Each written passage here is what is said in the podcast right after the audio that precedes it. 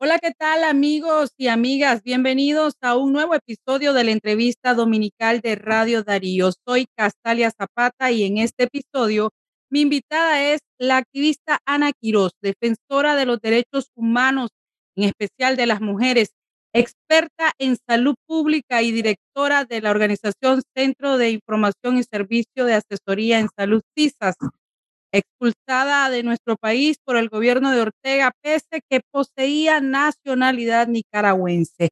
¿Qué tal? ¿Cómo estás, Ana? Te saludo.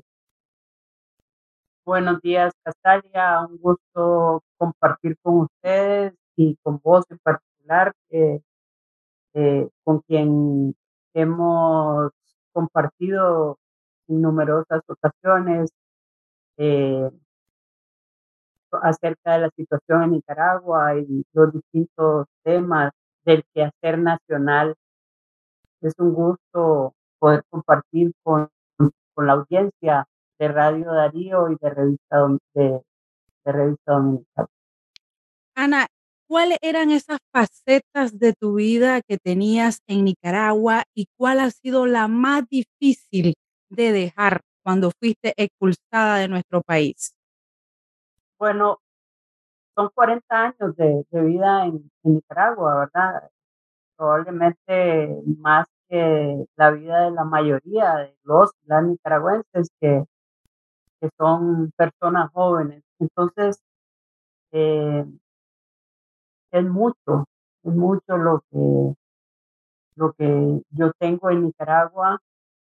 Yo debo decir, yo entré a Nicaragua siendo muy joven, este, tenía 21 años y eh, prácticamente toda mi vida profesional y mi vida adulta las, las hice y las sigo haciendo en función de Nicaragua.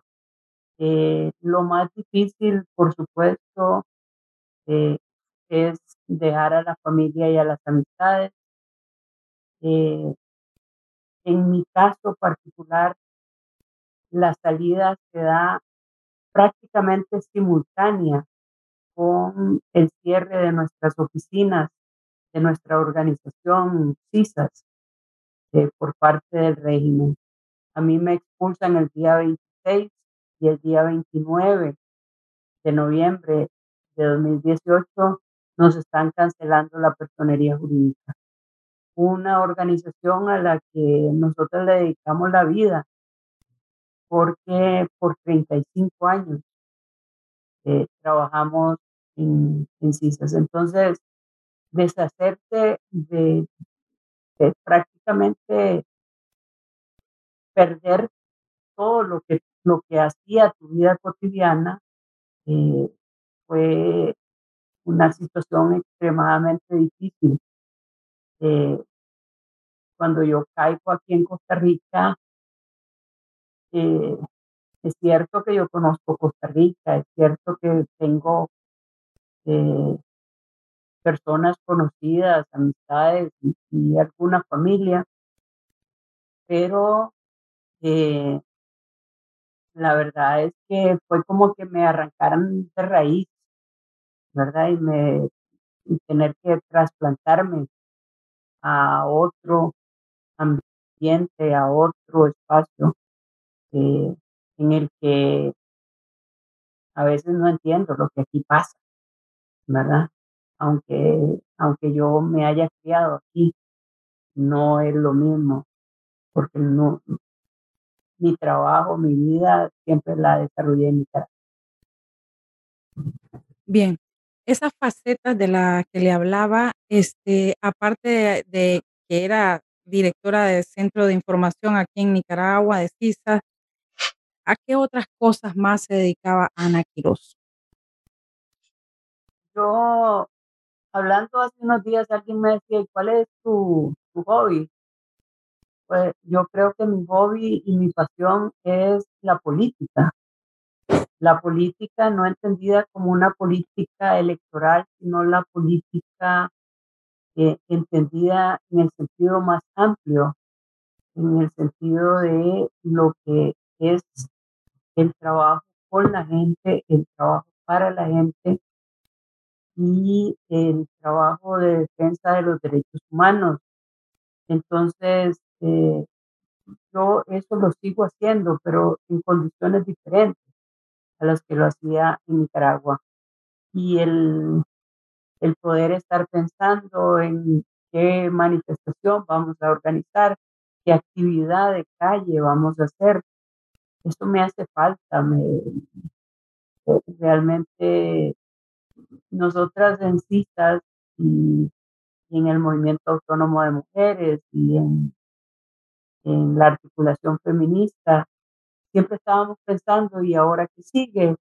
¿Y ahora cómo vamos a salir a la calle? ¿Y ahora qué tema eh, vamos a mover públicamente? Eh, lo seguimos haciendo, pero no es lo mismo eh, como lo hacíamos en Nicaragua, por un lado. Y por otro, eh, tenemos que decir que nuestra vida sigue siendo Nicaragua, sigue estando centrada en la situación y la problemática que se vive en Nicaragua. Nosotros dormimos aquí en San José físicamente, pero nuestro corazón y nuestra mente y nuestra energía están orientadas en Nicaragua. En menos de 10 días encontraron a cinco mujeres asesinadas en Nicaragua. ¿Cómo interpreta esta grave situación que estamos viviendo? Creo que las señales, eh, y lo hemos visto en otros momentos, las señales de impunidad, de que se puede hacer cualquier cosa y no va a pasar nada, eh, son una amenaza para las mujeres principalmente.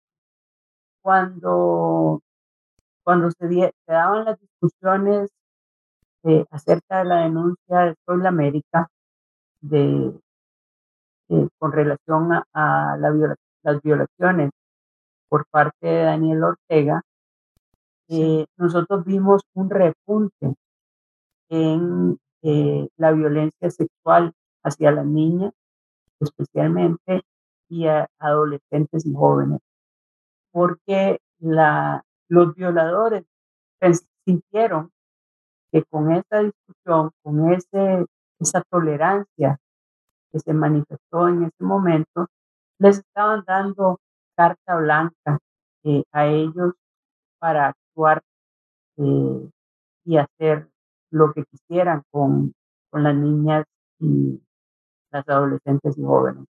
Hoy vemos lo mismo cuando, en primer lugar, se, se cubren femicidios, en segundo lugar, se deja que los femicidas estén ahí transitando por la calle impunemente o en el caso de los agresores se les libera a través de esas famosas llamadas amnistías, entre comillas, ¿verdad?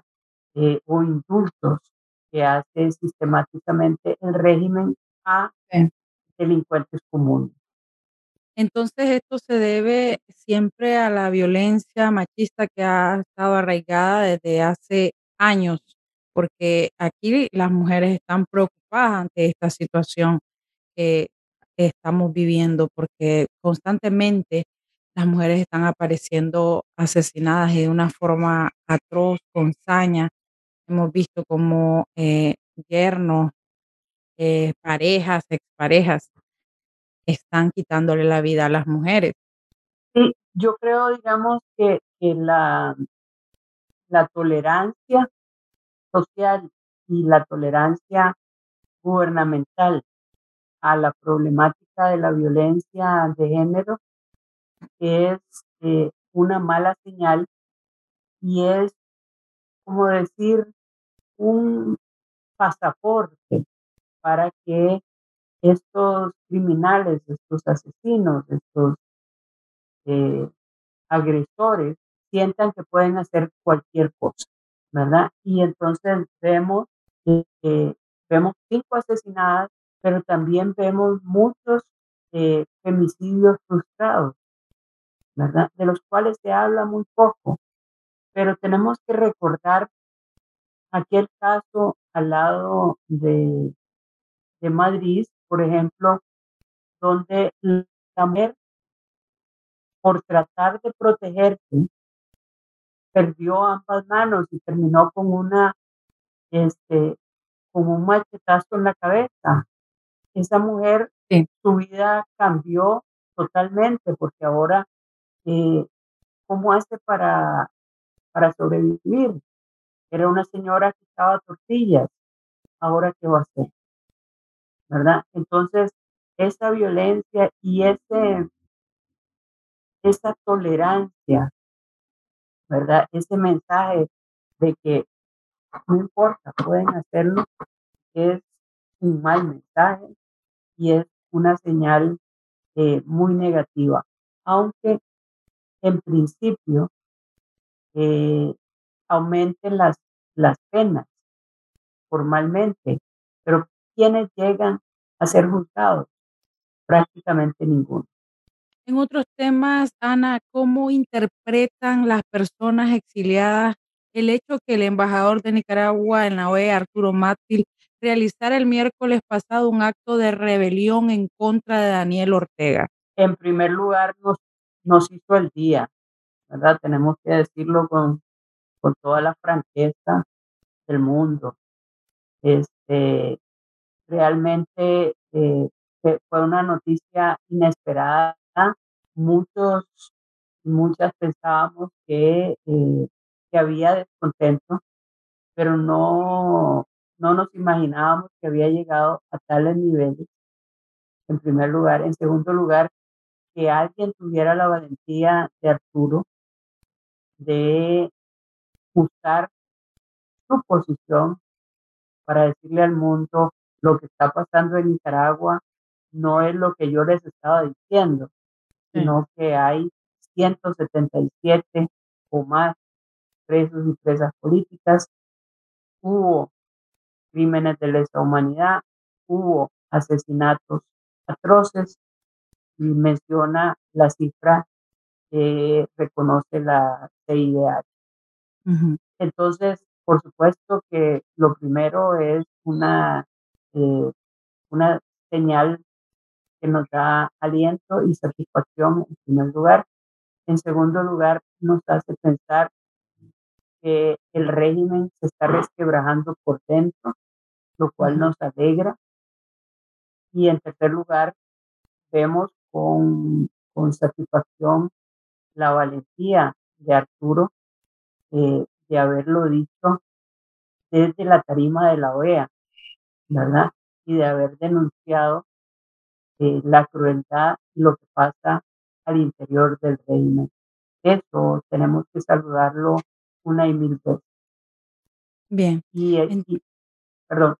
Sí. Y al mismo tiempo eh, tenemos que decirle a otras personas que estén eh, con situaciones similares a las que está planteando Arturo, que los espacios de la oposición están abiertos, que nuestros brazos están abiertos para recibir.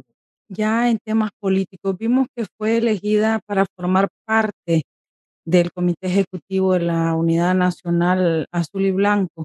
A raíz de esto hubo organizaciones que decidieron abandonar al UNAP. ¿Cómo pretenden lograr la unidad tan anhelada que se ha querido realizar desde el 2018 a la fecha? Bueno, en primer lugar, hablando las cosas con franqueza, yo creo que eh, la principal enemiga de la unidad son los dobles discursos, en primer lugar. En segundo lugar, reconocer el, el otro elemento es poder reconocer nuestras diferencias. Nuestras diferencias no están en el objetivo final que es deshacernos de la dictadura y especialmente para, para un porcentaje muy grande, construir una democracia con justicia y libertad y con plena vigencia este, creo que el tema de la unidad no se construye eh, nada más a partir de los discursos, palabras más, palabras menos, hemos estado diciendo cosas parecidas. Eh, siempre he planteado y, y, soy partidaria que la, la, unidad se construya en la acción. En algún momento, Castalia, pienso en, en la historia de, de nuestra, en el movimiento de mujeres, tuvimos momentos de, de gran crisis, de gran división, ¿verdad? Eh, sin embargo, bueno, no éramos capaces de sentarnos en la misma mesa, eh, debo confesarlo.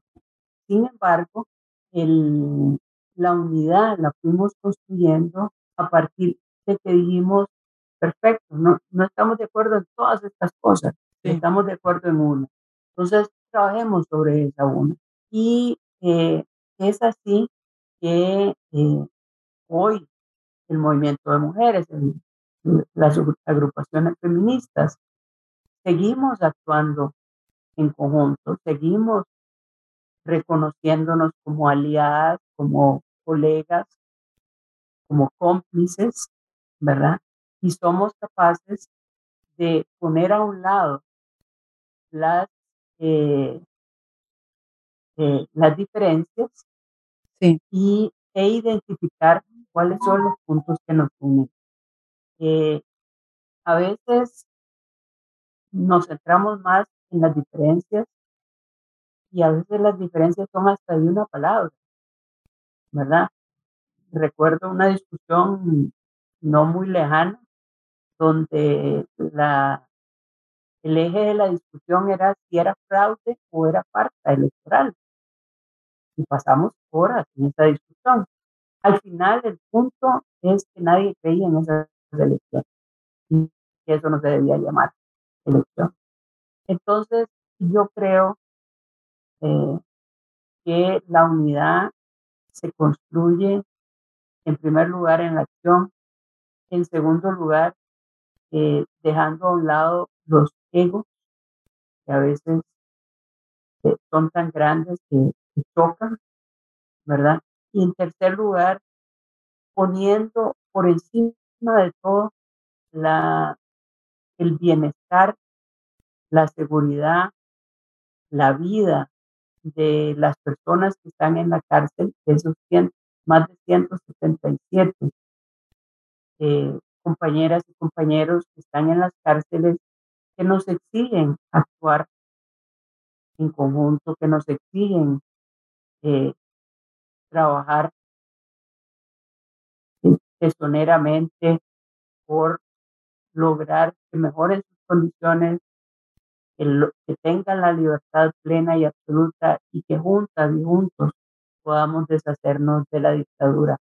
Yo eh, creo que el 7 de noviembre nos dio una señal inequívoca de por dónde debe estar nuestra actuación, que es en la unificación de los mensajes, que es en la acción, que es en el trabajo conjunto, aunque no estemos de acuerdo en absolutamente todo. Ana Quiroz, gracias por la entrevista. Así terminamos este episodio dominical con Ana Quiroz, defensora de los derechos humanos de las mujeres, experta en salud pública, directora de CISAS, expulsada por Daniel Ortega de nuestro país, pese que tenía ella eh, su nacionalidad nicaragüense. A pesar de esto, pues fue sacada y se encuentra en Costa Rica. Recuerden que si les gustó esta entrevista, pueden compartirla con sus amigos en WhatsApp, Spotify o en las redes sociales. Soy Castalia Zapata. Hasta la próxima.